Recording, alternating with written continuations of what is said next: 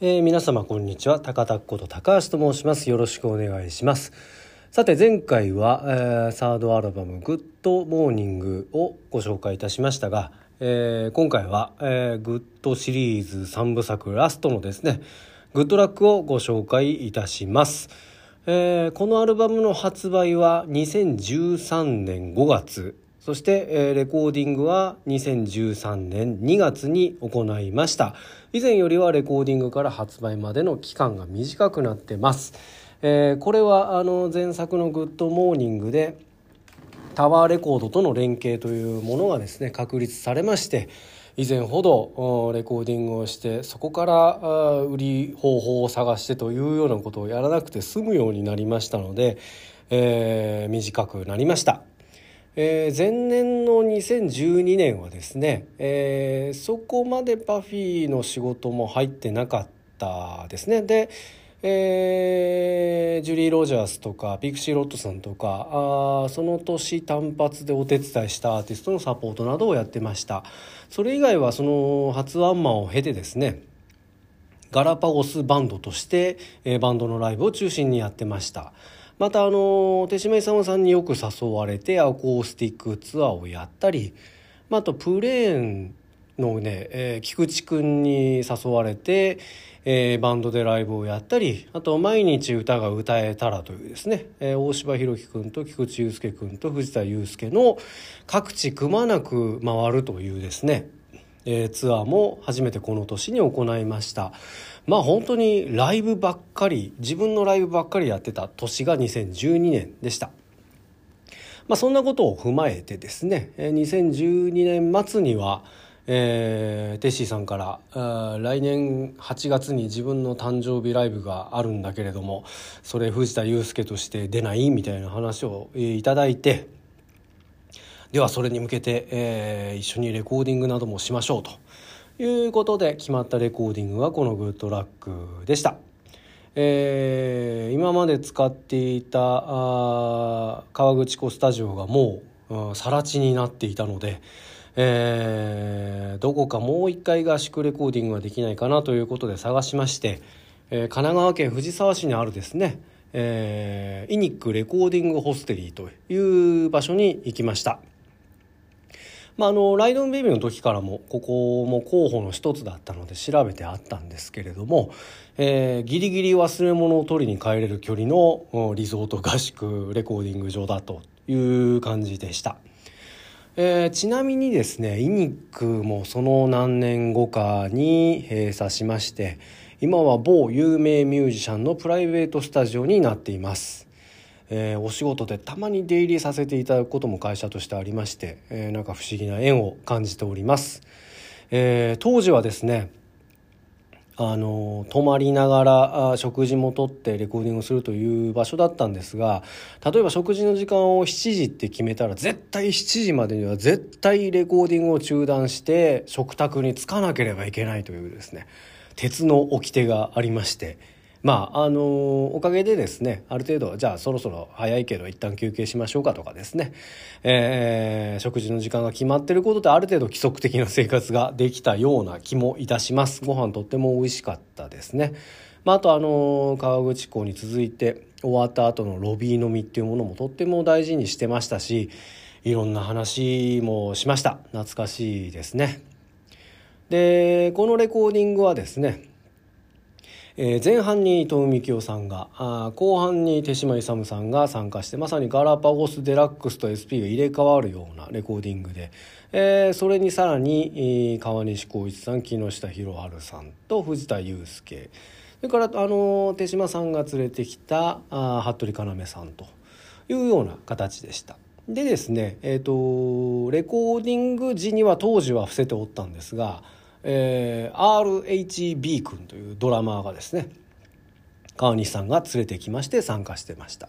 まあ、あの後に本人たちもライブの MC などでも話していますので、えー、今はもう公にしていい情報というふうな認識でお話しいたしますがこの RHB 君はですねランマル・ヘンリー・ボーナム君の略でして、まあ、要は川西蘭丸君ですね川西さんの息子さんです。えー、この頃からですね川西さんの現場によく出入りするようになりまして、えー、ユースケのレコーディングにも顔を出しました。でせっかくだから撮ろうよということでですね、えー、2曲ほど一緒に撮りました。でそのうちのですね「えー、あの鳥のように」という楽曲ではうんおそらく最初で最後なのかもしれませんけれども親子のツインドラムでレコーディングをしました。えー、まあ、これは公開してない写真としていろいろ記録はしてあるんですけれども何でしょうねすごい一生懸命心配そうにお父さんが教えていて息子はそれを真剣に聞いて似たような動きで叩いてるというですねすごくエモーショナルなシーンだったことをよく覚えております。えー、またですねテッシーさんはこのレコーディング参加するするということで手を挙げてくださいまして「えー、レッド・イット・ゴー」と「一人ぼっちのそいつ」を弾いてもらっています。またあの先ほども言いましたけどテッシさんのアコツアー前年いっぱいやりましたけれども、えー、ここで一緒だった服部要さんにですねえー、タンバリンやコーラスを手伝ってもらい始めたのもこの頃が最初です。えー、自分がですね このアルバムでは「えー、 Hey Hey Hey」のコーラスと「かわいいベイビー」のハンドクラップで参加しています。えー、 Hey Hey Hey は7人ぐらいであのー、コーラスやる人っつってパッと手を挙げた人をですね「志願兵」と呼びまして、えー、みんなでワーワーやりました。えー、川西さんとテッシーさんはですね、えー、みんながやってるコーラス以外にもチャチャを入れる声をやってるんですけれどもあの声はですね実はあの川西さんは、えー、当時ユニコーンのヘッドだったあ原田さんの喋、えー、り方の真似をしてますあとテッシーさんはですね、えー、ユニコーンのベーシストのエビさんの真似をして喋ってますまあ、あのそんなので「えー、ええねんそれ」とか「ナイスですね」みたいな声が入ってると思うんですけどもそれはそれぞれあの思いつきでやったモノマネということでした。それからあと「かわいいベイビー」にですね、えー、ゴニョゴニョ言ってる声が入ってるんですけどあれはうちの長男の声ですね、えー、当時スマホで、えー、ゆうすけ兄ちゃんに電話してみようよみたいな感じでスマホで録音した声です。最後何言ってるんですかという質問が何度かあったので、えー、改めてお答えしますがあれはゆうすけ兄ちゃんギター買ったというふうに言っています。まああのユースケ兄ちゃんはギターを買う人だというふうに思っていたようです。まあ、あのこのレコーディングはですねいわゆるあの頃のユースケサウンドをさらに確立させるレコーディングだったと思いますし、えー、ユースケもですね、えー、もう4回目のレコーディングということで自身がそこまではまらなくなったレコーディングだった気がします。まあ、あのやることをガチガチに決めてからあレコーディングに臨む。だからあのテイクは少なくて済むというですね、まあ、川西さんや木下さんのやり方っていうものをすっかり学んでですね。今までは、まあ、それこそ「グッデイサンシャイン」とかは直前まで歌詞が決まんなくて作詞しながら歌ったりしてましたけれども、まあ、そういうことがなくなったレコーディングだったような気がいたします。えー、レコーディングが終わってからですね、えー、1ヶ月後ですね、えー、その2013年の正月にですね私がシャレで HIS 初夢フェアでですねアメリカ行きのチケットを試しに取ってみたところなんと往復2013円で取れてしまいましてじゃあ行こうと。まあ、打ち上げ兼撮影ででも行くかということでユうスケと2人で、えー、旅行に行ってきました。この頃は本当にあのユうスケとは国内外問わずプライベートでいろんなところ旅行に行ってましたね。そのうちの一つだったと思います。なので、えーと、グッドラックのジャケット撮影はスタジオ内の撮影以外は全部自分がやっています。まあ、具体的にはですね、えー、サンタモニカのホテルのベッドで手紙書いてるシーンとかあとビーチですね。それからあとロサンゼルスの空港とかですね。釣りに行ったカシータス港を見ながらワクワクしてるとことかですね。あとあのラスベガスにバスプロショップというですね、えー、釣りの釣りとかアウトドアのもうでっかい店があるんですけどそこの写真とかですね。道中のハイウェイの休憩所で撮影したものとかを使っております。はい。えー、でですね、えー、ラスベガスからロサンゼルスに向けて戻った時にですね、えー、移動中の車内で、えー、そのこのアルバムのミックスができた音源をですね CD で車内で聴いてましたでそれを聞いてる時にですねユースケが隣で、えー、カメラ構え始めて動画を撮り始めたのが実は「 Let It Go」のドライブ MV というやつです。なのであれは本当にあの車内で、えー、 Let It Go のミックスを聞きながら、えー、動いてます。まあちょっとさっき見たんですけどもあのー、若いですね。のユースケも若いですけど自分が特に若いなと思いました。あの頃の自分というのはまだ10年弱前ですから今のユースケと同い年ぐらいですかね、えー、若いなと思いました。それからこれは裏話なんですけど、えー、あなんかこの空の青さがみたいな感じでいい映像撮れたねなんてってこれ MV しようねなんて言って運転してたらですね実は後ろからパトカーが来まして「えー、寄れ」と。で、えー、赤茶けた土のところにですね路肩に止めて降りたらですねもうでっかい黒人と白人が警棒を持ちながら降りてきて「お前らは何で止まんねえんだ」と「さっきから止まれって言ってんだろ」みたいな話をベラベラベラっとされまして、えー、うわどうしようと思ったんですけど、えー、まあなんとなく緊張で英語が一切喋れなくなって聞こえなくなったという感じにななったということで全然会話が通じないと。じゃあもう行けというふうにしっしと追い払われまして、えー、そのままロサンゼルスまで帰ったという感じでした。実はあの MV の後にはそんなことが、えー、ありました。まああのそれでですね歌詞にある「空の青さが」っていうところが撮れて、まあ、そういう写真や映像が撮れたのでその時アルバムのイメージカラーが青になりました。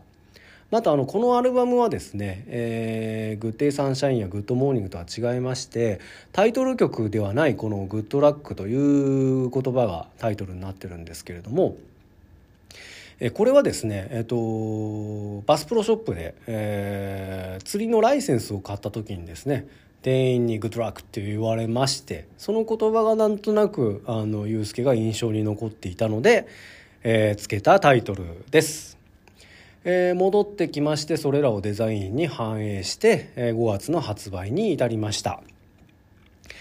発売後のレコ発は、えー、今見ると、えー、ザ・ビート・モーターズとラブ・ラブ・ラブとそれぞれツーマンをやっていたようですね。ちょっとライブの内容まではあんま覚えてないんですけれども。